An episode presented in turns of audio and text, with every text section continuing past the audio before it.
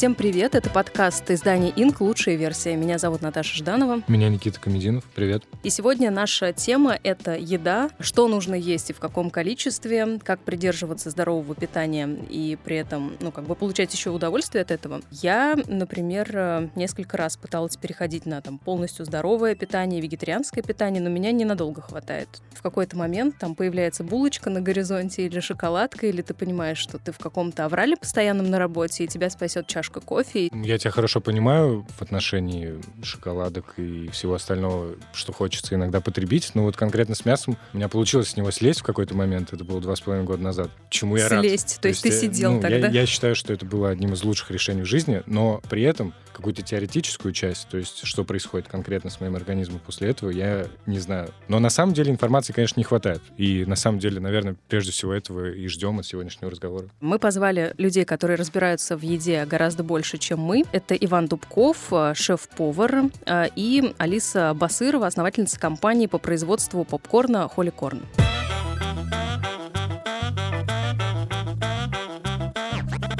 Давайте начнем с а, личного опыта и с того, как вы вообще в теме еды оказались. Если говорить про личный опыт, я думаю, у меня произошло, наверное, может быть, там лет 12, когда первый раз э, люди вообще задумываются о том, как похудеть, как скорректировать свой вес. И, наверное, там первый опыт это был связан с похудением, потом а, стало интересно, как все же поддерживать а, свой вес и в том числе оставаться здоровым человеком. Я начала пробовать самые разные истории с вегетарианством, с веганским течением, увлечением какое-то время даже сыроедила, но спустя какое-то время я пришла к тому, что а, главное все же баланс, и я за, скорее за интуитивное, за осознанное питание в каждый конкретный момент. А, я принимаю там решение, насколько эта еда или этот а, выбор а, пр продукта, он будет правилен и хорош для меня сейчас. Окей, okay, а твоя компания делает здоровый попкорн. Э, ну, можешь рассказать, откуда эта идея вообще родилась? Угу. Для меня до сих пор это какой-то диссонанс, что здоровый попкорн. Ну, как будто, как будто этого не может быть. Вот как раз-таки там несколько лет назад, когда я очень активно изучала тему здорового питания, смотрела все, что есть у нас на рынке,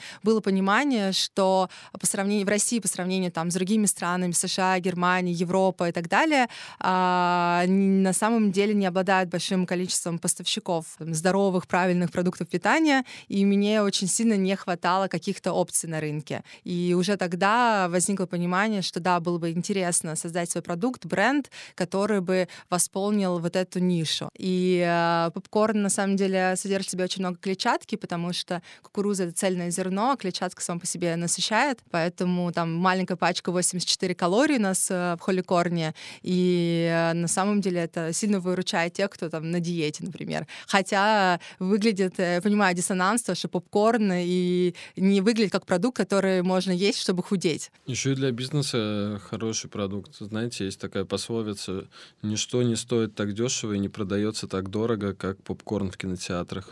Да, здесь, наверное, надо отметить, что наценки в кинотеатрах и в ритейле разные, и э, мы не можем... Ну, конечно, в магните не продашь за 500 рублей. Сотни пачку. процентов, как это в кинотеатрах, мы не можем наценивать на попкорн.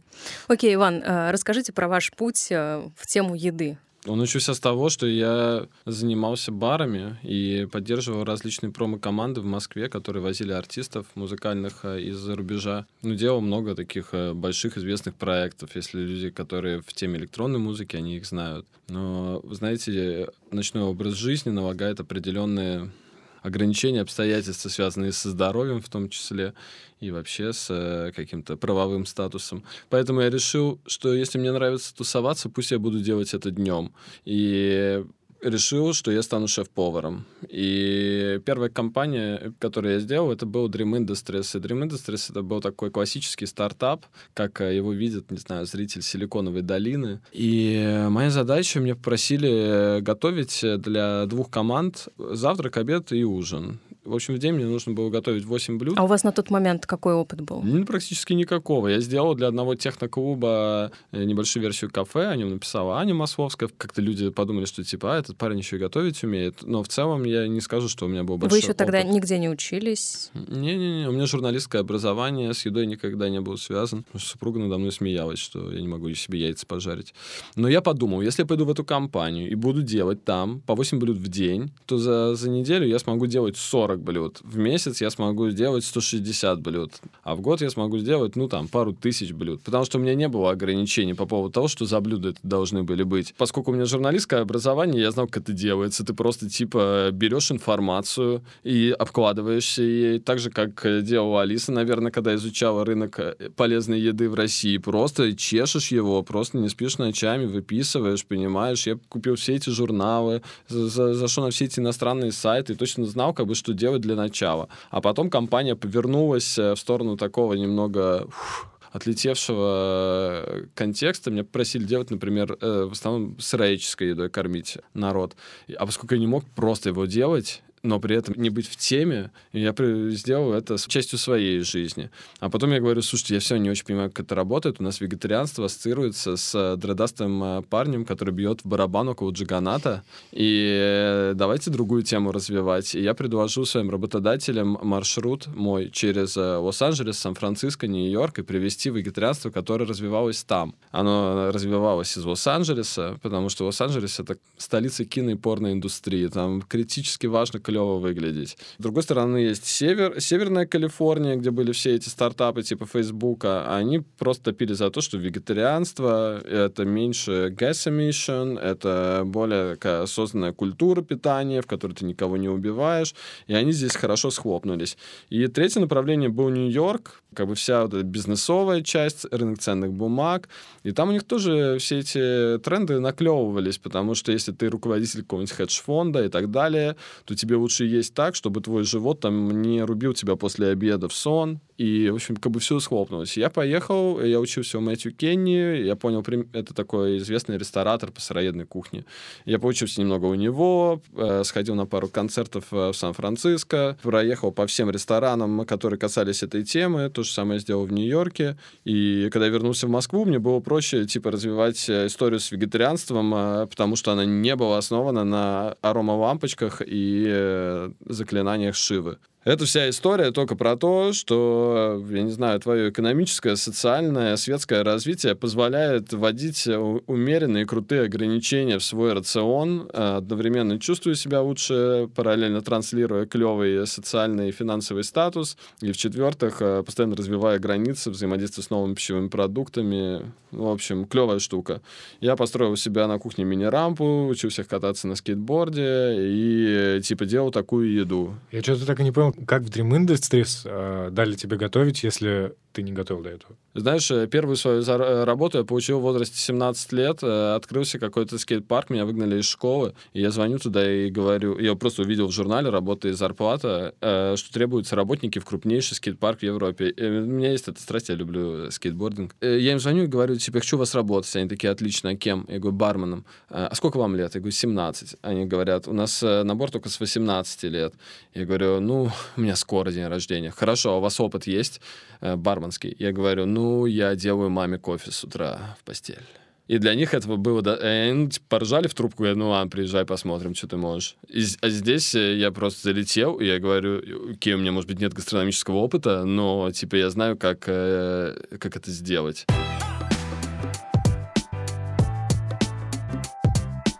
Эта все тема довольно клево развивалась, и я вел Инстаграм, и в какой-то момент ко мне обратилась Оля Карпуть, это хозяйка КМ-20, э, и просила создать меню для своего ресторана. И это был 15 год, довольно хайповое место получилось. Мы собрали большую критику, и до этого был только фреш э, с такой концепцией. С какой такой? Просто, ну, я не думаю, что все наши слушатели понимают. Ну, фреш — это тоже такая модель нового вегетарианства, которая, так скажем, пришла, я не знаю, из Калифорнии. Вот все эти боулы, то есть миски, перегруженные проростками, в которых есть полезные крупа, вроде кино, и льняные хлебцы, там же авокадо, ломтики тофу. То есть, э, знаешь, если такое эзотерическое вегетарианство вегетарианство, оно больше связано с далом, с э, какими-то лепешками, цвета такие как правило, коричневые, от желто-коричневого до темно-зеленого, то здесь абсолютно другая история про то, что э, все свежее, только что сорванное, полезное, и вот мы еще вот так это поставили, и теперь пуф,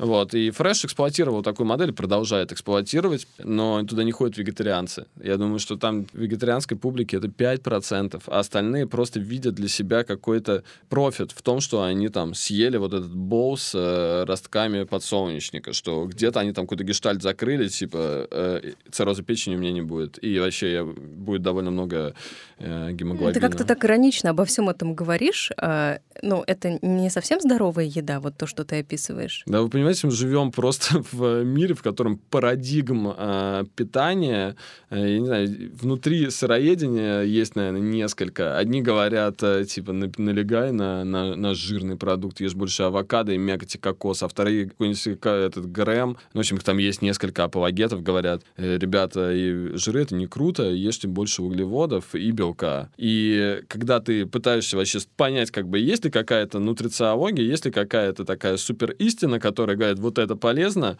ты понимаешь, что это просто формат позиционирования, это формат некого очень персонализированного, я не знаю, доведенного до генного секвенирования э, результата. Типа обсуждать, давать какие-то супер глобальные штуки сложно. Они есть. Но почему я говорю об этом иронично? Потому что это, это рынок.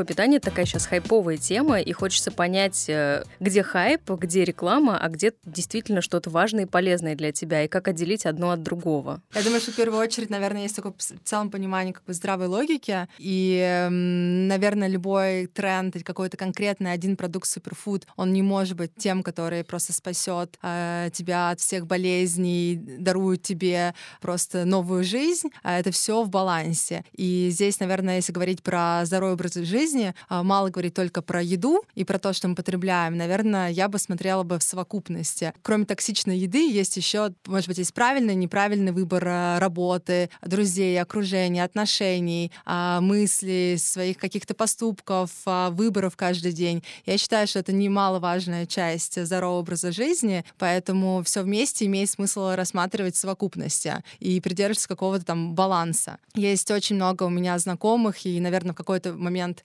жизни я тоже очень как бы активно увлекалась ортодоксальным правильным питанием, и ты понимаешь, что иногда это просто часы времени, которые уходят на то, чтобы себе готовить, выбирать, покупать правильную еду, чтобы ее складывать в контейнеры, носить с собой, для того, чтобы там на всех мероприятиях тоже как-то э, сепарировать, отделять вообще, что хорошо, что неплохо употреблять, и ты понимаешь, что очень много времени жизни можно потратить на, вообще только на этот конкретный вопрос. Как бы, а ради чего? Да, возможно, ты себя будешь лучше чувствовать, но не факт. Есть много людей, которые питаются правильно, но они съедят шоколадку, они будут, потом себя очень сильно корить, мучить, винить, и это уйдет, наверное, с какой-то очень нездоровую, неправильную тенденцию, чем то, что просто съесть шоколадку, съесть рядом какой-нибудь бол э, зеленым салатом и быть в целом счастливым, добрым, классным человеком. Я, наверное, за как бы такую историю. А в субботу, ну, нажрись, не будь тряпкой. Ну, я к тому, что...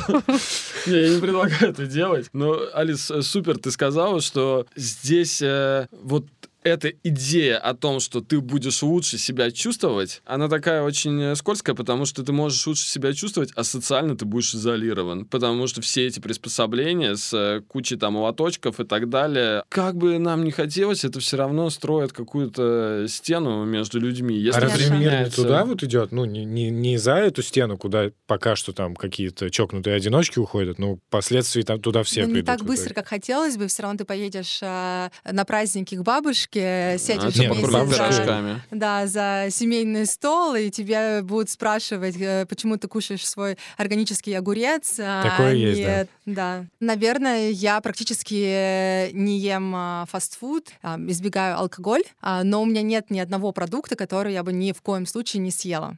Я не ем мясо, скорее потому, что, мне кажется, это этически не совсем верный выход, но в то же время я не говорю, что я там строгий вегетарианец, и никогда в жизни я там не а, съем и ложку куриного бульона. Иван, для тебя что-то запретное есть? Вот эта история, с которой я встретил там в США, который развивал в КМ-20 э, в Рихтере, она все-таки меня как э, специалиста сфокусировала на растительных ингредиентах. Я больше работаю с ними. Но вот год назад я проходил путь э, Камина Сантьяго, знаете, в, этом, в Испании. Идешь тысячу километров, э, остаешься там то в какой-то хибаре, то в каком-то монастыре. И после мессы реально эти монахи в робах накрывают стол. Ну и там, понятное дело, хамон, и ты не можешь отказаться. Я попробовал эту штуку. Я не могу сказать, что мяса появилось в моей жизни много, но для того, чтобы не терять вкуса как бы к растительным компонентам, э, я предпочитаю больше вот эту диету, то есть э, растительную в основном. А чтобы я не стал бы есть, вот знаете, захожу иногда в какие-нибудь магнит и так далее, там есть вот конди... э, секция кондитерская, она вся такая тоже такого светло-коричневого цвета, это вот продукты реакции Майера, это они дают такой цвет. Вот эту всю кондитер муку, я не знаю, какие-то орешки там с вареной сгущенкой. Вот это точно лютое зло просто. Это просто убийца. А еще сенсация. Э, я недавно э, прочитал статью на большом издании уважаемом, что кейл это вот такой суперфуд, знаете, кейл такая капуста. Это же просто это олицетворение вообще всего здоровья. Просто съедаешь листик и становишься Каром Льюисом или другим олимпийским чемпионом. Короче, он вбирает в себя металлы, и он просто у него структура листа такая, что он, что их много. И их много не то, чтобы типа, да, их много, но там же еще куча всего полезного. Нет, их много настолько, что это типа опасно для здоровья. И я к тому, что натуральность продуктов, их э, там, не знаю, статус э, модных полезных, он вовсе не говорит о том, что типа, вау, это супер, да, чувакеш. Сейчас вообще, если мы говорим о здоровых продуктах и то, что будет бомбить следующие десятилетия, там намного интереснее наблюдать э, за технологиями, связанными с э, кузнечиками, личинками мух, с э, рынком лабораторного мяса, с секвенированием генома и подбором питания в соответствии с этим. Кто-нибудь, кстати, пробовал искусственный вот это мясо? Да, да. Уже в некоторых московских ресторанах продается, по-моему, даже в сетях торговых. Да, да. Ну и как, как впечатление? Вкус, ну, оно такое же, как мясо, правда. Ну, я просто мясо давно не ел, но оно такое, как мясо. И... А довольно вкусное такое. Да. Не, за ним, ну, за ним, мне кажется, есть будущее. Кстати, вот интересно услышать, что вы думаете по этому поводу. У меня просто так получилось, что я прям много с этим э, работал. Конечно, есть эти марки, там есть Impossible Food. Они сейчас, э, это компания, которая изначально Биллом Гейтсом была поддержана. И они сейчас э, выходят на следующий раунд, они запрашивают 200 миллионов долларов. Это значит, что в следующем году мы увидим компанию, которая будет стоить 4 миллиарда долларов и valuation. И важно понимать, что это компания, у которой в основе предложения просто котлетка. Но самое интересное начнется в 2023 году, когда Future Meat Technologies э, покажет э, свои микробиореакторы, в которых э, сможет выращивать настоящее мясо из э, клеток организмов. Мы сможем растить не только привычные сорта, типа там говядину, свинину, мы сможем выращивать жирафов, носорогов, мы даже сможем выращивать людей, своих друзей, врагов, просто чтобы попробовать, каковы они на вкус. По разным оценкам, я думаю, что к 30 году рынок всего этого искусственного мяса, частично сделанный из растительных ингредиентов, частично из выращенных, будет оценен в 20-30% всего сектора. Сейчас эта индустрия на 200 миллиардов долларов в год. Поэтому, я думаю, там будет очень интересно, очень жарко. А есть это можно? Ну, то есть это не вредно? Наоборот, в этом-то вся и фишка. Ну, вкусовые качества, в принципе, отличаются все же. Не знаю, может быть, технологии там Beyond Burger будет э, развиваться, и это будет ближе к вкусу мяса. Но пока что все равно есть ощущение, что для многих людей это что-то новенькое попробовать. Для вегетарианцев, веганов это, конечно, э, спасение, потому что уже можно там э, те же самые бургеры есть в более вкусном формате, но это пока не то же самое. Вот если получится выращивать мясо... Вот из, я о нем и, говорю. Да, из клеток. Вот да, это будет да, уже, наверное, то, что в большей степени заменит потребление мяса.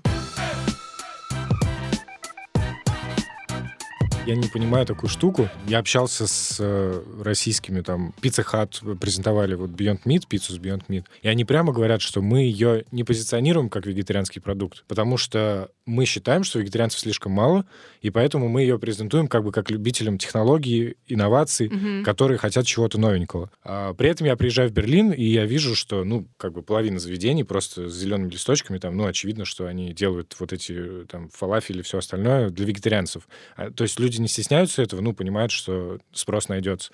А у нас почему-то вегетарианцы это, ну, ну, не сказать, что второй сорт, да, но, но типа их слишком мало. Типа, ну, нечего для них делать, э, пусть они идут в какие-то специализированные рестораны дорогие, в которых вот Иван работает, а массового продукта нету. Когда это к нам придет и придет ли вообще? Ну, наверное, пропорционально действительно меньше, чем там условно э, в Европе, поэтому, наверное, еще все же несколько лет э, до момента, как это будет больше в общественном пространстве, действительно это будет как-то подавать с большей гордостью. То есть даже вот Beyond Burgers в ресторанах называют как бургеры без греха, что бы это ни значило, но не как веганский или вегетарианский продукт. Да, вы понимаете, что вообще, ну, как бы, вот это вегетарианство, что, по сути, как бы это значит?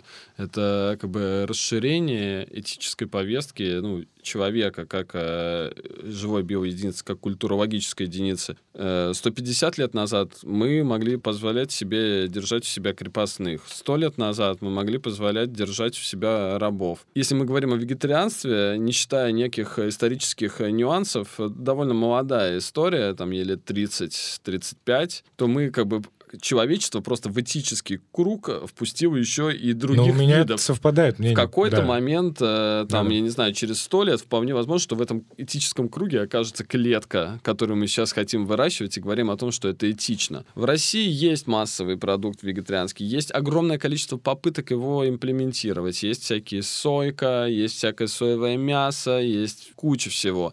Но у этого продукта как бы есть проблема в том, что не очень много вкладывается в маркетинг, потому что не знаю, у нас традиционный бизнес, мы знаем, что котлета будет продаваться, а вот растительная, ну, не, непонятно. Все новые проекты в вегетарианстве, они делаются без каких-то супер э, инвестиций, в то же время как а, мясная индустрия, не забываем, это просто, это, это огромный бизнес, даже просто на любой а, а, выставке продуктов питания, вот мы там с нашим продуктом приходим, участвуем, посещаем, просто примерно, наверное, 50-70% это огромные, мощные, невероятно красивые, очень дорогие стенды а, с прям красивыми там вырубками разных частей животных и так далее. И это все тоже демонстрирует как бы денежную категорию. И так или ну, иначе... Я думаю, да, сейчас ситуация все-таки серьезно бы, меняется. С, э, вот как бы новые компании, вот, у которых вот есть ресурсы, там foods, а, фудтек, которые сейчас больше озабочены тем, чтобы спасти экологию там и решать какие-то насущные проблемы там общества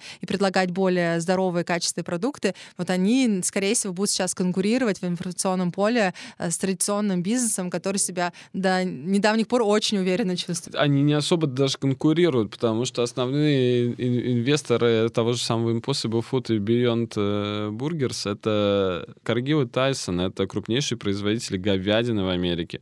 И они просто видят движение рынка и вкладывают вот в это. Да, у меня Но тоже ощущение, что это как с сигаретами произошло. На самом деле решение решение этих компаний, потому что они как бы компенсируют э, и больше будут участвовать в развитии рынка и в трендах рынка, а скорее не, не стараться там защищать свою долю, а поучаствовать и в новом а, течении. Посмотрите, вот как с этим брендом не молоко произошло. Это же удивительно. Это, наверное, один из самых крупных, больших и уверенных э, продуктов, появившихся на полках всех магазинов за последние годы. То есть я такого успеха давно не помню ни, ни Но одного. это крупная компания, которая запустила. Да, это делает да. Лебедянский, да, конечно. Да. Но я просто хочу обратить внимание, что ты говоришь, что там в Америке, только в Европе везде это Очень листок. быстро это да пришло нет, к нам. Это, это, это, у нас это тоже есть. Все начали жрать ягоды годжи, все начали покупать э, че, чтобы сделать из них че-пудинг.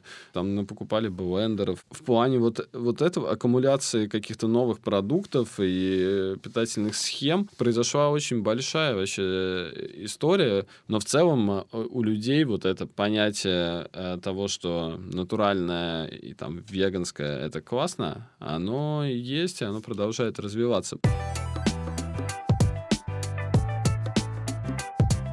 Какие привычки было бы круто ввести в свою жизнь в плане питания для того, чтобы ну, чувствовать себя бодрее, веселее, быть эффективным в течение дня? И если ты понимаешь, что у тебя какой-то важный проект, и срочно нужно где-то взять энергию, не за кофе с шоколадкой бежать, а чем это можно заменить? Условно? Лучше вообще тогда не есть. Мозг, мозг лучше работает, как голодный. Но что здесь? Есть, есть очевидные вещи вроде воды, да, ее можно пить э, много, ну там пару литров в день, по крайней мере. Я вот часы себе купил, они мне показывают 3 литра воды вообще. Э, вода это хорошо. С утра, днем, только не сразу не после еды. Мне нравятся продукты с э, как бы с этими витаминные, всякие там сельдерей, я не знаю, нарежьте себе палочки, сделайте песто, это можно всегда съесть. Всегда фруктов много лежит. Можно сделать здоровое питание, но как-то массовым в нашей стране? Можно брюкву и гречку, но в этой еде нет фана.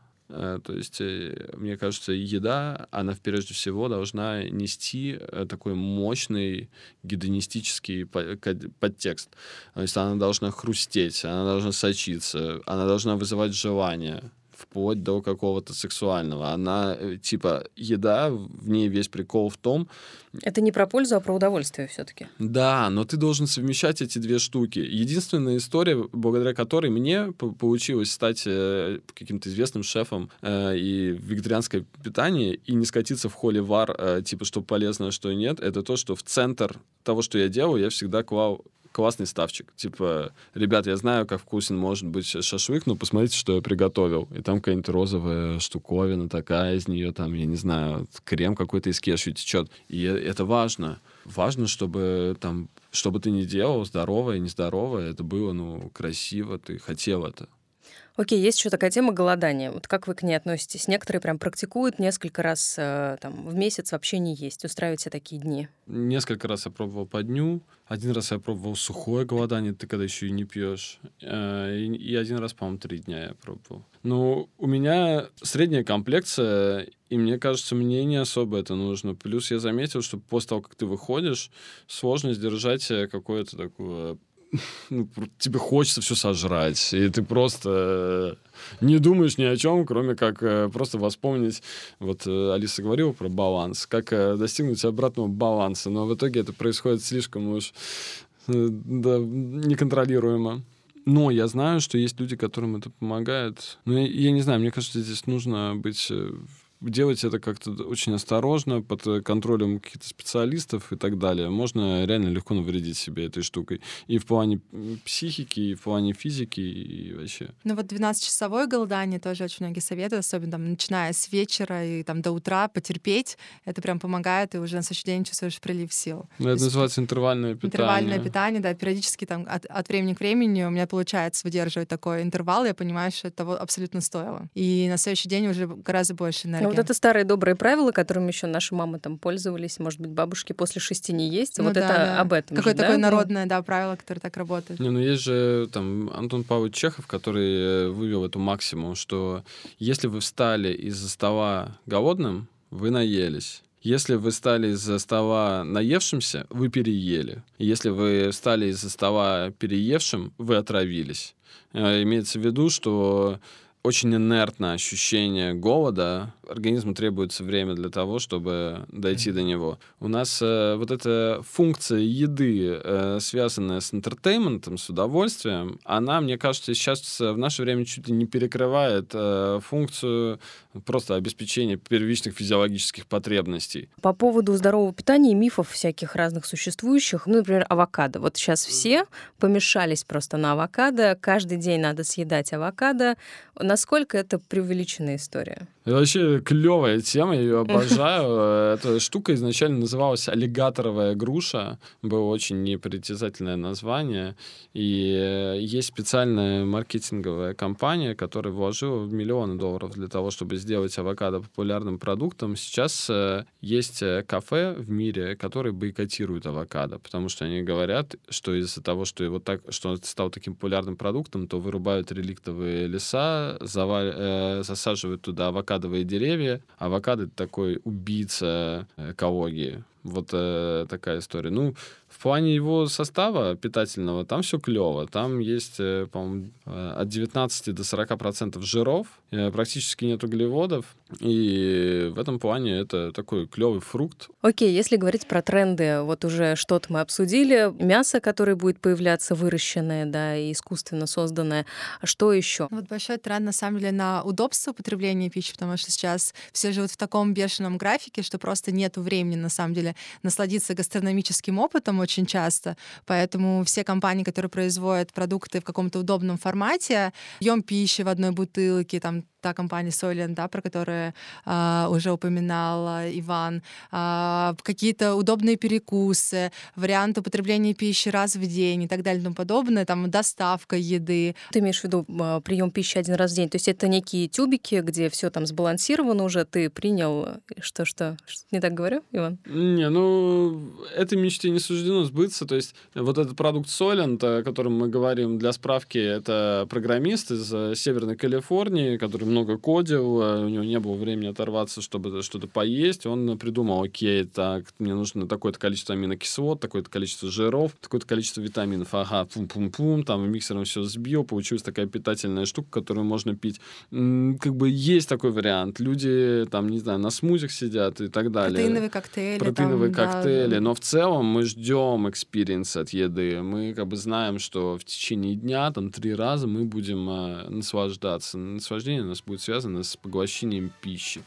Это был подкаст «Лучшая версия». Сегодня мы говорили о еде. И нашими гостями были Алиса Басырова, основательница компании по производству попкорна «Holy Corn» и Иван Дубков, шеф-повар. Мой коллега Никита Комединов. Всем пока. Пока.